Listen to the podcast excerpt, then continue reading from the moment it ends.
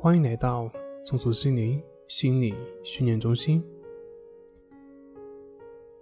今天要分享的作品是：有多少人把顺其自然、为所当为理解错了？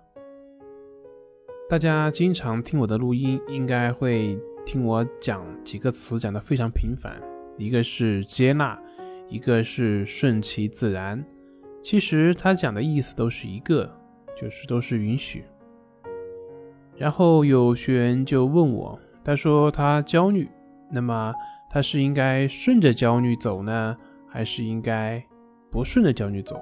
比如说他有的时候有洁癖，想洗手，或者说对于强迫的朋友，如果说他有洁癖，他想洗手，那他是应该顺着自己的这个强迫去洗手呢，还是去不洗呢？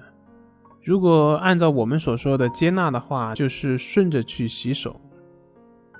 可是发现洗完之后呢，内心会越来越纠结，越来越难受，问什么地方做错了？其实这个问题就是对于顺其自然、为所当为的错误理解。上面那位朋友呢，他做的并不是顺其自然，而是。叫做随波逐流，顺其自然是指我们允许当下的情况的出现，但是是允许，而并不是说是认同。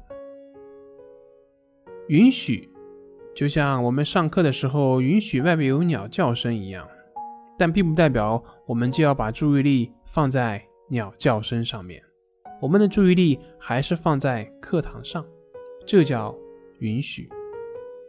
认同就是你的注意力已经去关注鸟的叫声了。允许呢，也就是说，我们的行动的出发点要以事实为根本，而不是对我们的情绪或者思维上去认同。也就是说，不是情绪思维让我们干什么我们就干什么，而是我们允许他们，允许我们的情绪思维的存在。但是不是去认同他们，以现实为出发点去做自己该做的事情。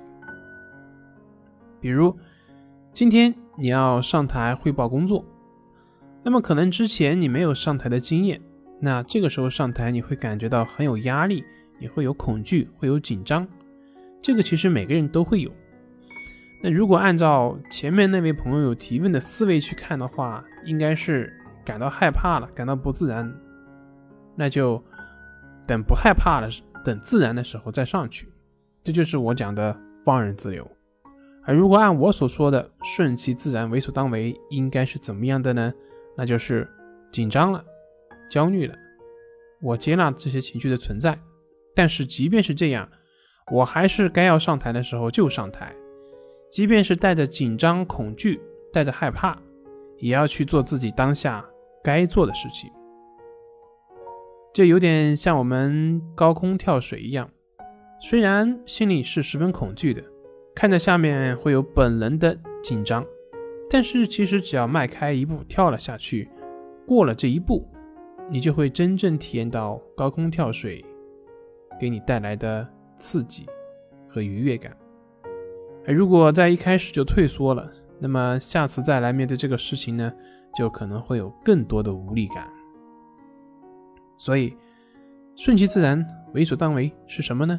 就是不再枉费时间和精力去消除或者是纠正自己的思维和情绪的反应，而是针对于自己当下做自己该做的、能做的，依靠自己的行动在实践中去提升自己的掌控能力，而不是试图等思想情绪转变了之后再去行动。你明白了吗？好了。今天就分享到这里，我们下回再见。